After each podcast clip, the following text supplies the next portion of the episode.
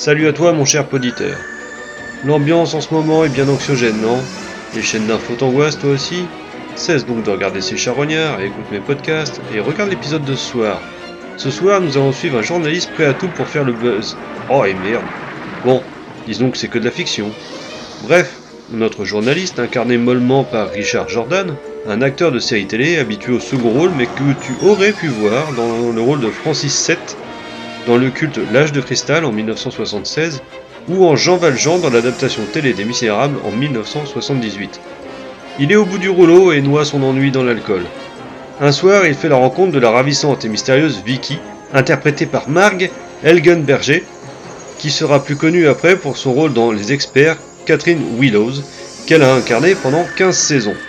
Mais tu as aussi pu la voir dans l'adaptation télé des Tommy Knocker, dans Bad Boys ou dans Les Deux la Mutante où elle est le docteur Laura Baker. Entre ces deux personnages, c'est le coup de foudre immédiat et Charlie le journaliste décide de redevenir un bon, quitte à charogner un petit peu plus que nécessaire. Allez, réveille-toi, Charlie. Euh, mais arrête, je dormais pas, Mike. Je sais qu'il est tard. Il est presque minuit. Tu devrais pas aller au journal voir tes amis? Si, t'as raison. Ce soir, je vais rendre une petite visite à Phil Stone qui a une promotion. Mais avant, serre-moi un verre pour la route. Pourquoi t'arrêtes pas là, Charlie? T'as pas envie d'un bon petit café? Garde tes sermons. Je t'assure que je peux décrocher quand je veux. ah, Te fâche pas. Je te parle en ami, moi. Si tu veux avoir quelqu'un pour trouver du travail, mets les chances de ton côté. Allez, rentre chez toi. Rase-toi de près. Prends une bonne douche bien chaude. Je t'ai déjà demandé de la fermer et j'ai pas besoin de tes conseils. Tu te prends pour qui exactement? Ah, Charlie, calme-toi. Je disais ça pour ton bien, surtout pas pour te vexer. Je suis peut-être au creux de la vague depuis quelque temps. Mais j'ai eu une place en haut. Ouais, tout en haut, ça met. J'ai rencontré et interviewé des sénateurs, des millionnaires, des vedettes, des champions très célèbres. Alors que le serveur de Godet, un infâme boui-boui, me fasse la morale, ça, je trouve ça ridicule et grotesque. Ça va, fiche-moi la paix. Je t'ai dit que j'étais désolé. Côté technique, on retrouve Rick Botta à la lumière. Bon, je vais pas m'étendre dessus. Le compositeur, c'est Steve Bartek, un comparse de Danny Elfman dans le groupe Oingo Bongo, où il était guitariste. Il a aussi été orchestrateur toujours auprès de Danny Elfman et a composé plusieurs BO comme celle de Dingo et Max 2 ou la première saison de Desperate Housewife dont le thème est de Danny Elfman et où une des vedettes est Marcia Cross, ex-fiancée de Richard Jordan. Notre charognard du jour. Tout est lié. Le scénario est signé Mae Wood, la productrice de Walter Hill, et notre bon Walter lui-même qui signe ici la réalisation. Pour revenir brièvement sur l'ami Walter Hill, signalons qu'il a réalisé les efficaces Un seul deviendra invincible ou Du plomb dans la tête avec Sly. C'est drôle, j'ai cru que tu passerais me voir de temps en temps pour donner le change, mais non.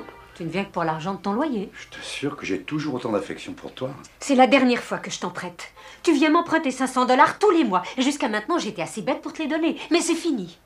Ne reviens plus jamais. C'est pas la peine de monter sur tes grands chevaux parce que cette fois tu as tort. Tu touches une pension d'invalidité sans rien faire et moi pendant ce temps-là j'arpente les rues de cette ville nuit et jour. Maintenant, ça suffit. Tiens, prends l'argent et va-t'en. De toute façon, tu vas entrer dans le premier bar venu et tu vas boire jusqu'à tomber. Sans vouloir te vexer, Mildred, cette fois tu te trompes. Casting 1. Ben, c'est Droupi et la Belle. euh, les acteurs, franchement, n'apportent pas grand-chose.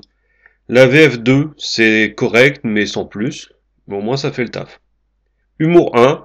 Alors, c'est cynique, mais c'est affreusement sérieux, en fait. Donc, euh, ouais. Non, non, il n'y a pas vraiment d'humour, ça prend pas. Ambiance 3.